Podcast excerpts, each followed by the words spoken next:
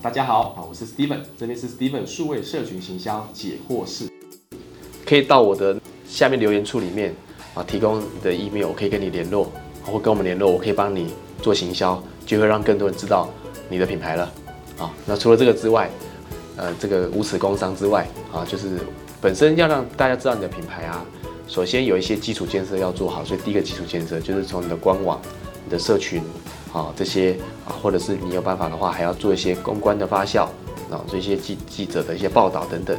啊，YouTube channel 的影片这些，这些是基本的自媒体要把它顾好。那顾好的话，别人查你的资料的时候，或查一些字词的时候会看到你。所以第一个是你把自己的自媒体基础自媒体要建设好。啊，第二部分是说大家知道品牌，所以我们知道那叫做广告嘛，广而告之嘛。所以呢，你明确来说你要花预算的。你要让做推广它，所以刚刚基础建设做好之后，你要推广它。推广它有分几个层面嘛？啊，就是分比如说广告投放，啊，投广告出去有分实体广告的、捷运灯箱的、公车的，或者是你要社群广告、FB 广告、啊赖广告、雅虎啊、Google 关键字啊这些叫做你要你要投递出去的叫广告，广而告之，让大家知道这样啊。那它第三个呢部分就是说要创造什么？创造口碑。啊，品牌呢是来自三个口，才叫品，所以有口皆碑，要三个众口铄金啊，让更多人来说。所以你的口碑又分几个层面了啊。第一个是论坛的口碑啊，讨论区的口碑，好，可以让乡民这边一起来做讨论。第二个部分是说好友口碑，就是 FB、IG 上面的口碑啊。第三个呢是公关啊，公关口碑也算是啊，记者啊他们发动啊的一些体验等等啊。第四个呢是我们的专家口碑。比如说你的议题里面，你是吃的、食谱的，有一些厨师级的、医疗的，当然是医生级的；旅游的，当然是旅旅游达人等等的，就是所谓相对专业级的口碑。它它是建立你的权威感，哦，权威感。最后一个是网红口碑，那是创造您的名气度。那我们在不同的，